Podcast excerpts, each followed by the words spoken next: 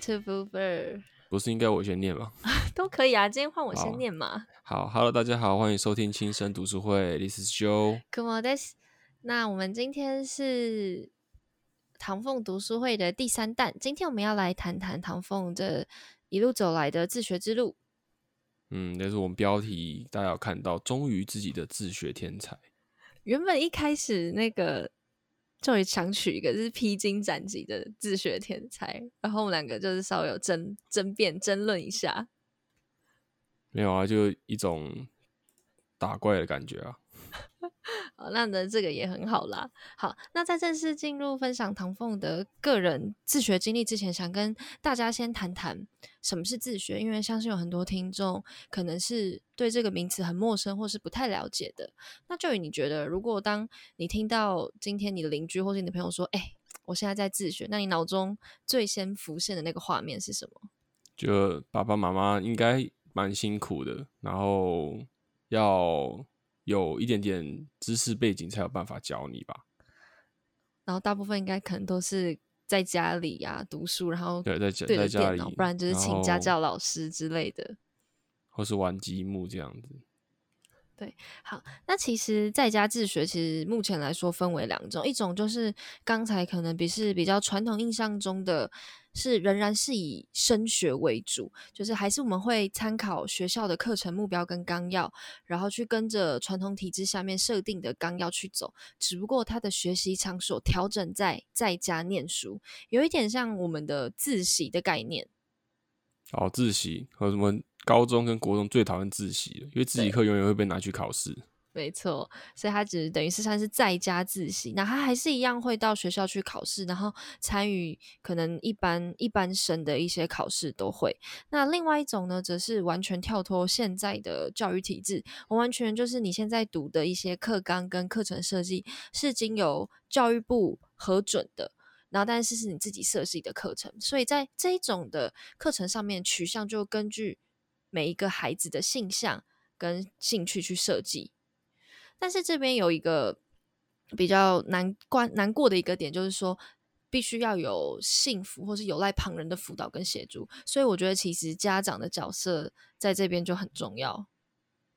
嗯，相对于说用之前的用学校的课纲去谈呃改成自习的方式，这种另外一种要提倡呃新的跳脱性现有的教育规范，然后用这种新的 project 去教学你的小孩子，其实相对的比较麻烦一点。没错，目前台湾的自学申请时，就如果你是自己像我刚才后者所说的话，你必须要在每年的四月底跟十月底缴交这种所谓的自学申请计划书。那这边计划书里面就要详列的去列说，你这个学年或者你这个学期你的学习目标是什么，然后那样有一个很完整、很很完整的计划，然后会不会在哪一个阶段里面，你会请到哪方面兴趣的一些专家跟老师是有哪一些人，他有没有执照，或者他是不是这方面的专家，你都要在上面直接列上去。那呈现方式其实是会根据各县市的书面申请文件不同。然后我看之前我看过几个就是自学计划书分享的例子是，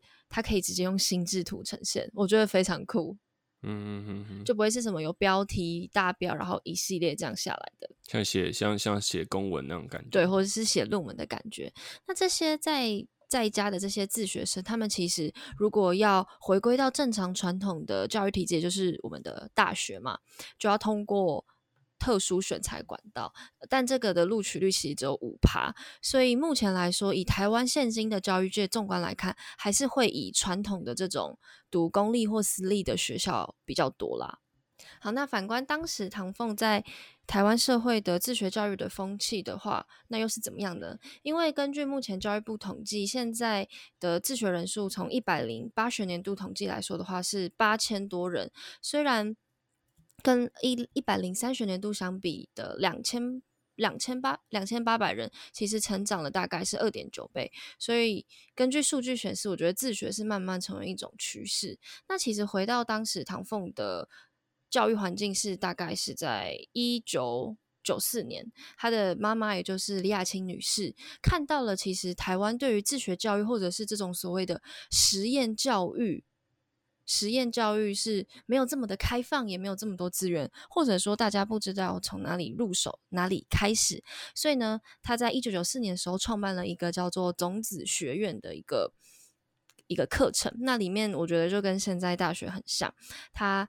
里面的课程分为必修跟选修，必修就是所谓的中文跟数学，数学就是想要让你学习一些逻辑思考能力的逻辑性。那它的选修课就涵盖了美术啊、英文啊、理化、木工、园艺植栽呀、手作等等的，多达二十二种。虽然呢，现在来就是二零二一年，这个种子学院已经不存在，但是我相信对于当时来说是一个开头，而且这样尝试实验教育的精神也慢慢的像一颗种子。发发扬到现在很多的实验教育或者是自学的机构里面。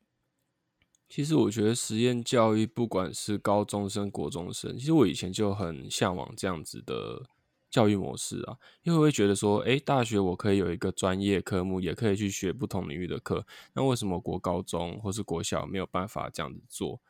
然后那时候有跟一些长辈谈，他们说这个是教育资源的问题，的对，所以李雅琴他这个其实他这个实验体制在现在的时候也已经不存在了，那不知道是什么原因。但是他的确是开启了一个实验教育的先锋，就是一个引路人的对。那现在二零二一年呢，我们的这个自学环境教育到底多了哪一些管道？我们先说说政府方面，现在是由教育部指导成立的台湾实验教育推动中心，就整理了刚才像 Joy 提到说，如果你今天是想要看一下自学常用的一些学习资源，或者是说你今天是想尝试。变成自学生的话，那前辈们的经验是怎么样？他们有一些管道，或者是说你今天想申请自学的学程，或是一些家庭，那在由教育部指导成立这个中心里面，都可以看到相关的资料。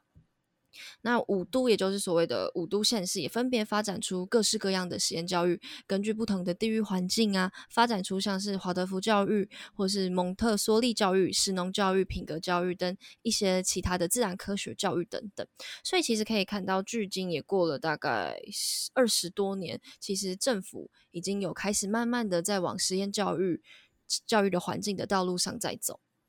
嗯，有些这样开放的资源，其实像很多大学，他们在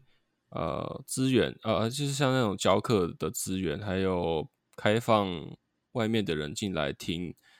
课的资源，好像也不少。但它就是没有一个整体去，就如果你今天没有去特别挖掘，你好像也不会知道这样资源，没有做一个详尽的。规划或是一个单一的入口，可以让你直接就是在里面选你想要学的课，然后直接去那个学校学这样。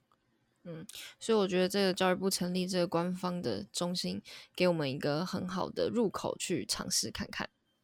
那至于民间呢，也有一些自选网站，像是自主共享平台。那这个平台我之我也有尝试登录上去过，我发我会发现里面的课其实。它就跟大学一样，就是你要先注册，然后系统，然后才可以选课。然后目前平台上有十一门课可以选，我自己看到一些课程，我都还蛮想去上的。嗯，我还好啦哦。你还好？好，我以为那个电竞的那个 FPS 电竞社的课你会想要去上。哦，我没有在打游戏。少来少来，真的啦，比较少啦。那还有另外一个，就是现在你搜寻那个在家自学社群，就像是脸书社团里面，有一些像是关心自学教育或者一些先锋实验教育的推广者，或是一些自学家庭的家长，或是一些老师等等，都会在这个社群上面持续的分享一些有关自学教育的一些相关资讯。所以，听友们如果对于自学教育感兴趣的话，可以先透过以下推荐的两个民间自学网站，或者是教育部的。教实验教育中心去看看，于是那我们就来看一看唐凤的自学之路吗？相信大家应该在我们讲唐凤自学教育的路程的时候，你们就应该说啊，他一定是天才啦，他应该一路应该就很顺遂啊，应该是连续跳级吧，跳三次之类的。反正反正天才都可以自学啊，对不对？那我们又不是天才，就是很多这种。但其实不是，因为其实唐凤在三岁开始。就迷上了解放城市。教育你三岁的时候在干嘛？我三岁在哭吧，还在靠腰，靠腰没有东西可以吃，这样。对，让人家唐凤三岁就开始在解放城市喽。他迷上方程式，这个感觉也是一种天才的表现。对他就是对那种玩什么小汽车啊、什么汤马士小火车那些什么没有兴趣，什么鲨鱼、什么动画片都没有兴趣。他应该就是开始对一些数学逻辑的一些题目感兴趣，也就是这样子开启了他对于学习的热忱之后，他到了小学开始展现跟同才不一样的天赋。就比方说他在上课的时候，经常会问老师一些问题，然后问到到最后是老师也回答不出来。于是他就只能在上课的时候被安排在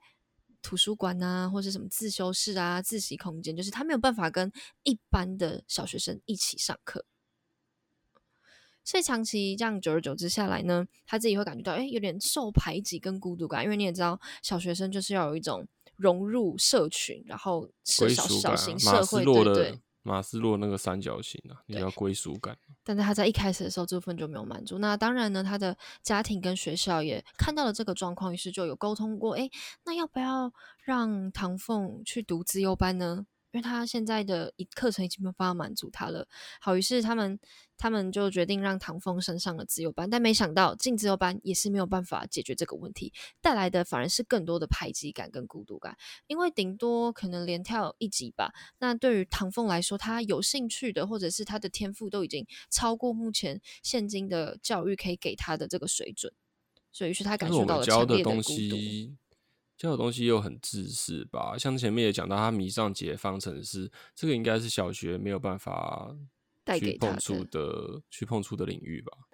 进了自幼班，其实也没有办法解决唐凤这种排挤感跟孤独感。于是，在跟家人的讨论下，他的妈妈李雅青女士就把他转往了森林小学。这边的森林小学就不是那种传统的填鸭式教育的小学，森林小学更多的是跟大自然的亲近啊，然后比较偏向山区森林一点。于是，在这里。唐凤就爱上了读书，然后也开始写诗。他透过写诗去抒发自己的心情，抒发自己的压力。那这边班级数也少，那一般的学生可能也没有这么多，大概十几二十位而已。所以可能同才的排挤感，或是带给他的孤独感，就没有前面的一些小学来的那么强烈。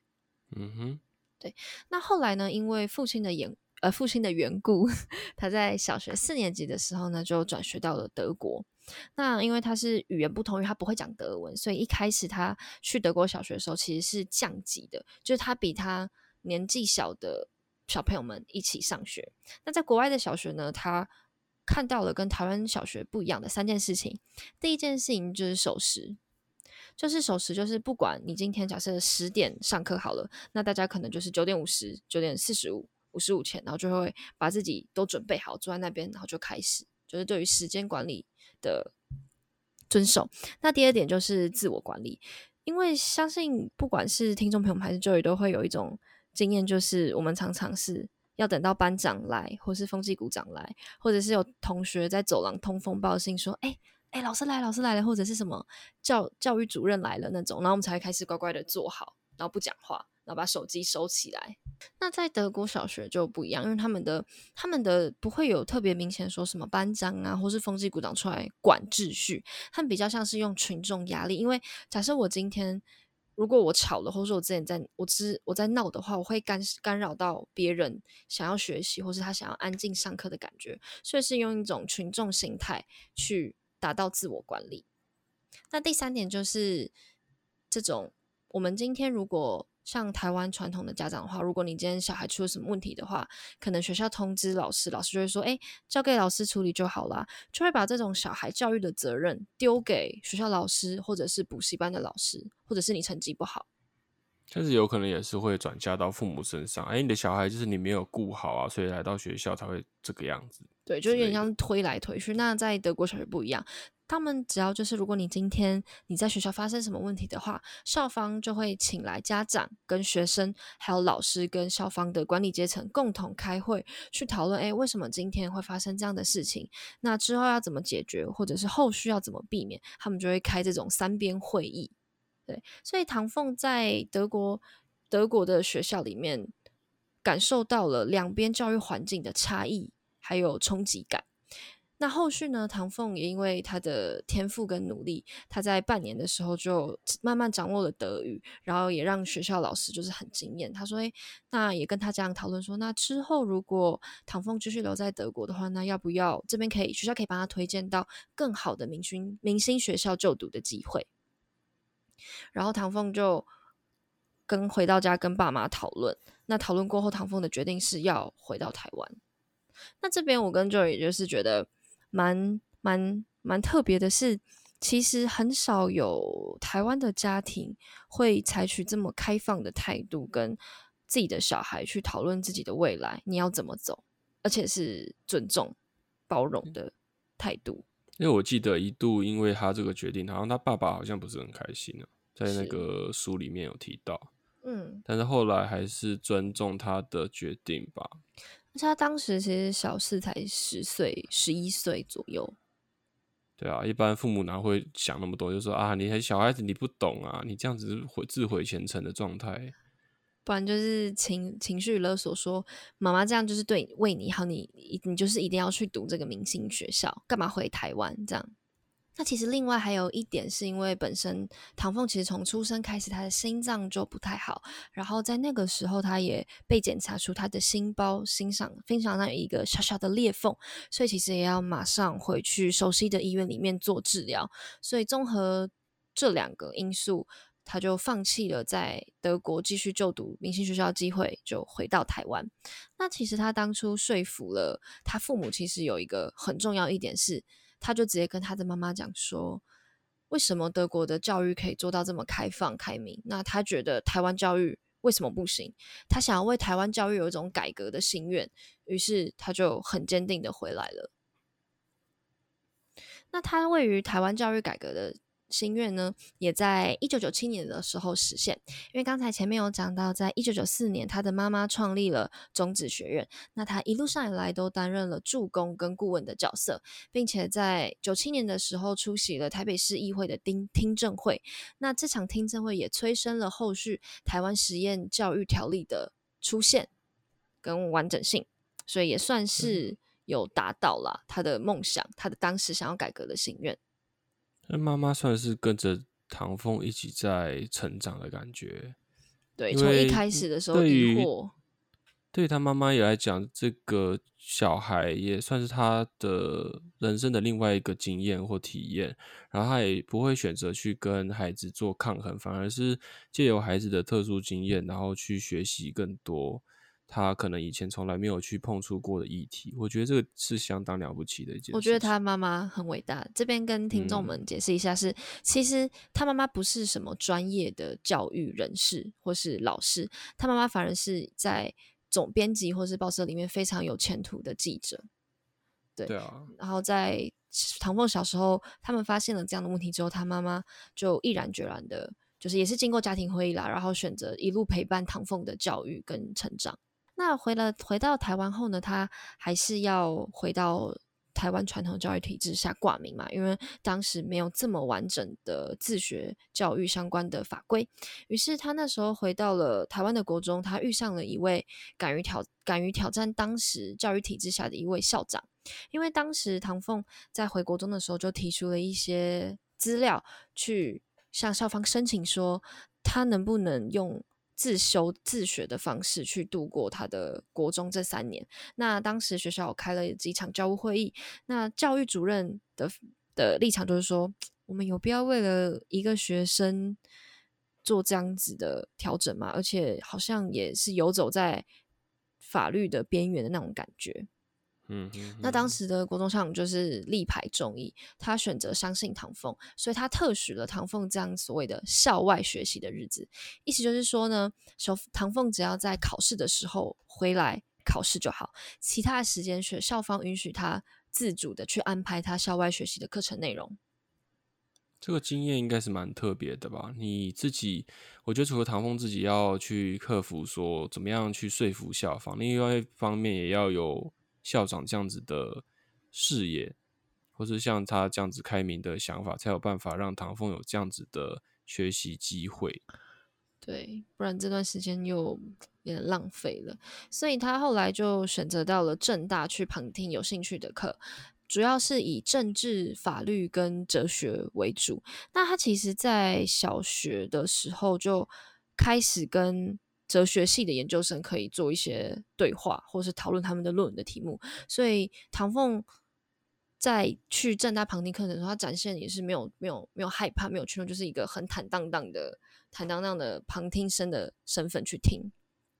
嗯，那他也在这段时间呢，就阅读大量的中国古典文学，没有错，就是现在大家可能听到什么四书啊、什么春秋啊、礼义等等的，就是他这段时间我最怕的，对普通人最害怕的，或者是他也可以用网络去阅读一些世界经典文学跟理论。那这边他怎么用网络？这边就开始给大家透露一个。小细节是，他当时使用的是所谓的古腾堡计划，他加入的古腾堡计划有点像是现在的维基百科。你是说我们现在就是打说，哎，假装我要找一个名人，然后他就维基百科一定就会有他的。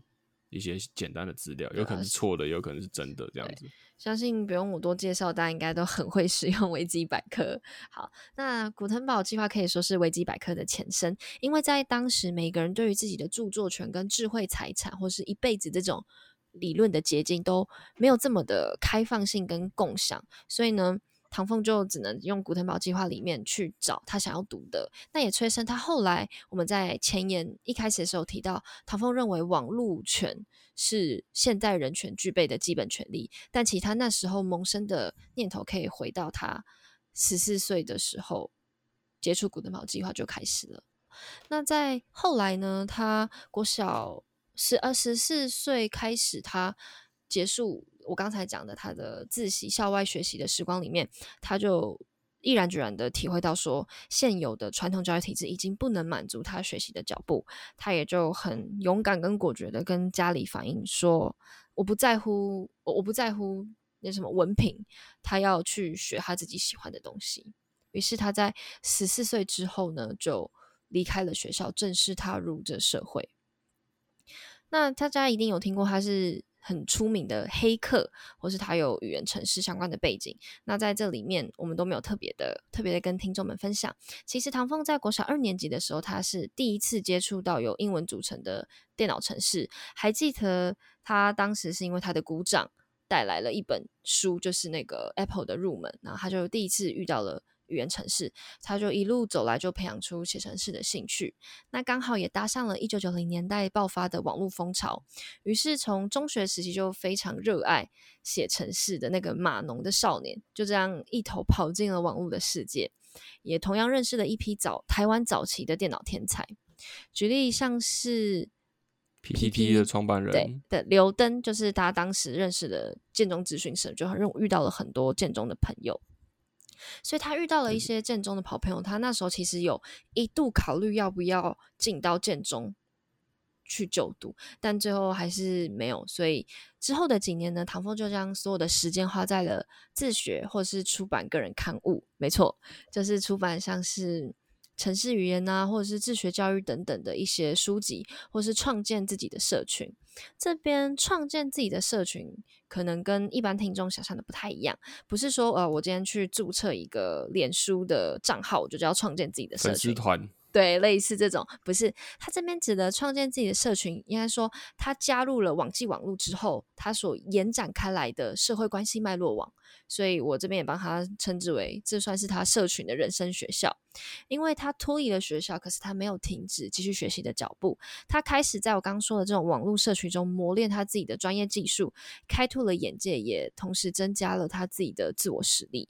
所以这边以上呢，我们简单分成四个时间点，跟听众们分享唐风一路走来的自学之路。所以其实可以看得到，他不是他就算好了，他就算真的是高 IQ，但他不是一路走来都这么的顺遂。他曾经一度也逃往国外，回来之后呢，也是勇敢跟传统的体制下争呃对抗之后，才有今天这样的成绩。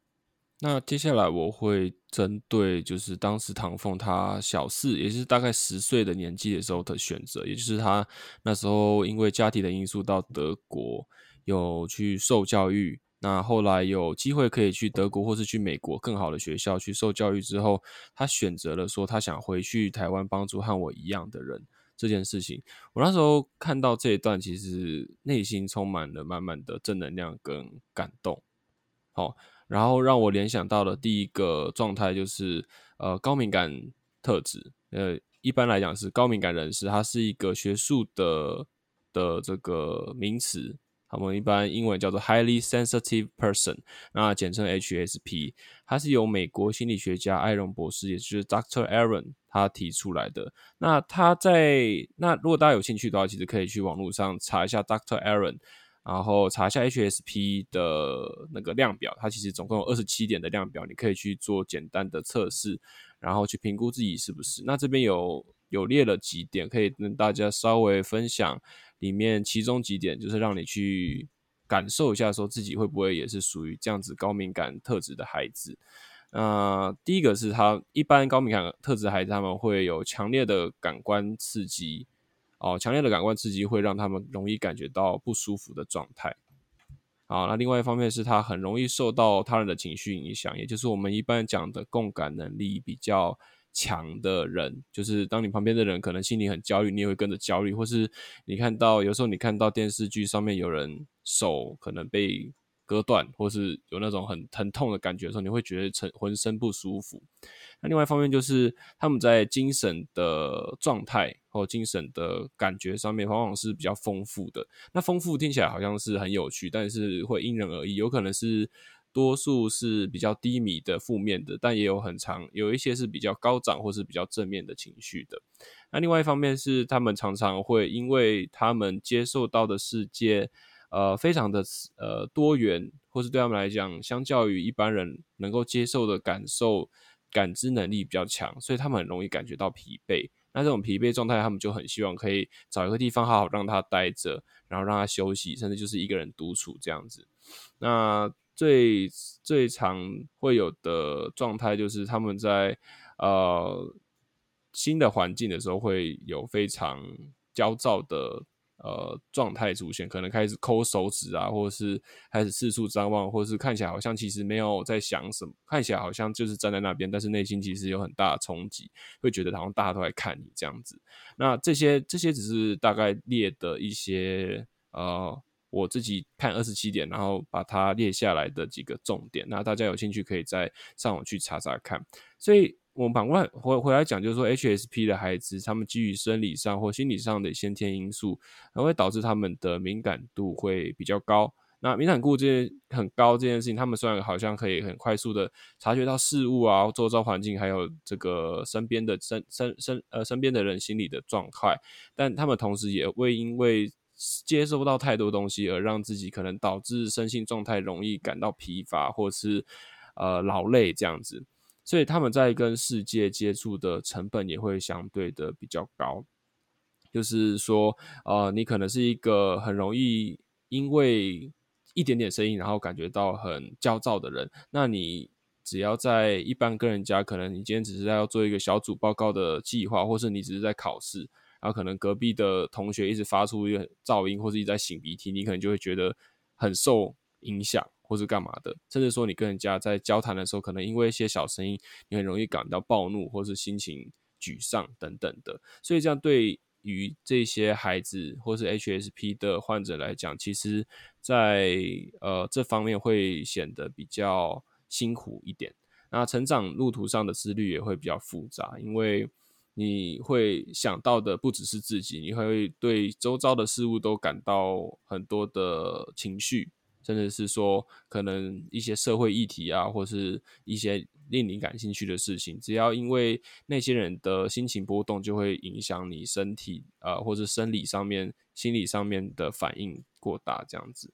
再就是说，HSP 他们。因为上述的这些呃特质，他们可能会成为比较有创意或者有比较有感知能力强的人，或者同理心比较强的人。像唐凤其实就是一个很明显的例子啦。所以还有很多，所以就可以衍生说，很多艺术家或诗人啊，或者说那些我们所谓的创创作家、创意家，他们都是可能都会是属于 HSP 的。但水能载舟，亦能覆舟，所以 HSP 它即使可以让一些特别的人。产生，同时它也会造成忧郁症跟精神疾病，呃的这个罹患的程度会上升。好，那再来的话，我们回到以唐凤的自学历程来做接近，就是其实我们可以去看一下，说刚才库莫帮我们爬书，说他以前的呃状态或自学遇到的一些困难等等的，其实相对来讲已经没有那么容易了。但是在唐凤来讲，我还是得说他算是幸运。第一个，他妈妈跟爸爸愿意为了他去学习，甚至去找其他的教育可能性。甚至还有他后来在国中的时候遇到开明的校长，还有一个很大的重点就是，呃，唐凤他自己还蛮清楚自己想要学的东西是什么。这个其实在放在很多嗯比较高敏感族群身上，不见得会有这样子的先天优势。那再来就是说，自我的认同感跟边缘化的孤独感，应该也是 HSP 这一群人他们很容易会感受到的。呃，如果以唐凤来为例的话，如果他当初没有办法走出那一段青春期，甚至说到后来十四岁，他后来呃自己真的走出体制去学习这一段时间，他如果自我认同跟边缘化的孤单，他为了要消弭这样的状态而去选择了一般人的道路，他也许今天的成就就会没有像现在这么特殊了，也不会有我们今天所谓最年轻的跨性别的数位政委这个称号。然后这边就是，我觉得可以让大家去反思，说其实并不是大家都这么幸运，或是像唐凤有这样子高 IQ 的状态。那反过来就想说，如果今天你身边有这样子 HSP，也就是 highly sensitive 的 person，他们遇到这样的状态，或是你本身是这样状态的人，你要怎么样去跟这个世界做回应？你要怎么去跟这个世界做沟通？其实都是一个呃蛮大的挑战。那就是说我们。我自己觉得啦，我自己本身会多看一点书，因为我自己觉得我也算是 HSP 的某种状态的人格啦。如果库库某应该蛮清楚这个状态的，就是他跟我合作下来，应该有感受到一些一些一些我的 emotion 的变化，跟我一些做事的那个态度的变化是没有这么的，没有那么一般人的啦。其实我自己会觉得有点麻烦啦，哈。那我觉得。如果听友也有类似状况的话，最好的方式其实还是多看书，然后多认识这个世界方式，就是多看一点文章，然后多跟人聊天吧。这个应该是最好的方式。那就是不要放弃自己啊，这个很大的重点。好像变心灵智商的感觉，对啊，整个是大歪楼哎。好，那刚才就是刚刚就有讲到，其实唐凤在自学教育这块的确是受到很多人的帮助，也非常幸运在那样的环境下而成长。那我觉得唐凤还有一个很重要的是，我觉得他在这段过程里面，其实慢慢在培养我们前面几章有讲的这种转译者的特质，也就是所谓的沟通，不管是他跟国中校长沟通，说他要如何的。自学，或者是跟家庭，让他父母去理解他目前心理的状态，跟他到底想要什么。我觉得在他的成长历程跟教育历程里面，都慢慢的在培养这种转译者的特质。那他唐凤的自学经历也让我看到了，其实教育其实他不会再受限，应该是说他有很多种的可能性。因为如果我看到了这样的故事之后，然后我再去了解现在台湾对于实验教育的规章跟实验中心的一些。资源等等的话，其实我会选择自学，当个自学生这样。当然了，因为我们因为我们因为我们都是在体制下面的学生嘛。但是这个就要反过来想说，你有没有那样的环境啊？对，因为我们刚才也讲说，他他妈妈李雅琴在里面扮了一个很重要的角色嘛。啊，如果今天我们爸妈不是这样子的人。我们要怎么样子走自学这条路，也是一个蛮值得去思考的事情。没错，还有一还有另外一点，就是因为现在因为疫情，所以导致现在的传统学校，就是我所所谓的公立的国中小学，不管是私立的或是一些补习班也好，都变成是在家自学的状态。所以这个你就发现一个很有趣的点是，现在我们所谓的。在家自学变成是过去实验教育的教学方式，诶，就是这种有点像是比较小众的过去的实验教育或者是自学生用的方式，现在反过来回到了传统教育的教学方式上面，就是有一种互相分享跟互相互相进步或者一起。教学相长的这种感觉，就不再分哦，实验教育或者是传统教育等等，哪一个比较厉害，或是哪一个比较有特色等等的。嗯，而且我觉得台湾的很多所谓的实验教育，都是给你多上更多的课，没错，然后你叫做实验班，然后你其实就是所谓的升学班啊，就让你有更多，嗯，就是让你有抬到可能比较好的师资，但是你反，但是你还是在那个体制下面去拼考试这件事情。所以，对啊，这个可能大家可以去思考一下，说实验教育怎么样才算是真正的实验教育哦。那我们之前在前面几章有分享，就是唐凤的那个网名，就是 A U 那个，他其实在小时候他一开始来接触城市代码，他第一个注册的社群账号里面他就取了这个名字，然后叫叫这个我不会念诶、你会 念吗？但好像不是英文啊，如果用英文念，应该是是英文呃呃哦 t r i g e r s 吧，A U T R I G J U S 啦。大家听就好了啦。对对对对，把那个就最早它也是也是 A U 开头的名字。嗯，没错，他这个时候就是，这是他其实是取自于一本奇幻小说主角的名字。那这篇故事主要大意就在讲说，主角是改变世界的关键钥匙。我相信，就是唐风一开始在取这个名字，他也期待自己变成可能改变他自己生命力成长的一个关键角色，或者是台湾自学教育界那一个最重要的拼图，或是关键的桥梁里面，然后让他在 让他在这个整个自学教育路上是一个在众人心爱之中，而且可以幸运成长的孩子。那整篇我们在做这个节目的时候，不管是从书里面看到唐凤在谈自学历程的时候，或者是在搜寻资料的时候，看到台湾教育界从过去到现在的成长，我自己都很喜欢他自己讲的一句话，想分享给大家。他说：“每个人都是与众不同，与众相同只是一种幻象，他只是比较早从这个幻觉中醒来。”我觉得这句话非常棒，因为他不只是告诉我、告诉听众、告诉大家他是如何跳脱社会这种所谓的标准答案，他也是唐凤时时刻刻回过头来自我提醒的一句话。因为每个人都是与众不同的，所以你要如何的去尊重每一个人不同的地方，还有相信自己。不同的点，然后从那个大家都想要一样的这种幻觉中醒来。嗯，而且现在的资讯其实流通的很快啦，然后书本的呃曝光量也很高，所以还是觉得说，如果大家想要认识自己，或是当你遇到很多像这样子特殊的情况，像我刚才讲到的高敏感族群啊，或是像唐凤他们在学习的时候有很多自己的想法的时候，不妨可以去多看看这一些学校教材没有提供的文章或是读本，我相信应该都会有一些帮助啊。没错，那今天就是以上这一集唐凤第三弹，忠于自我的，忠于自我的自学天才。好，那我们今天节目就到这里喽。好，Thanks for your listening. This is Joe. Come on, this。See you next time. 拜拜拜拜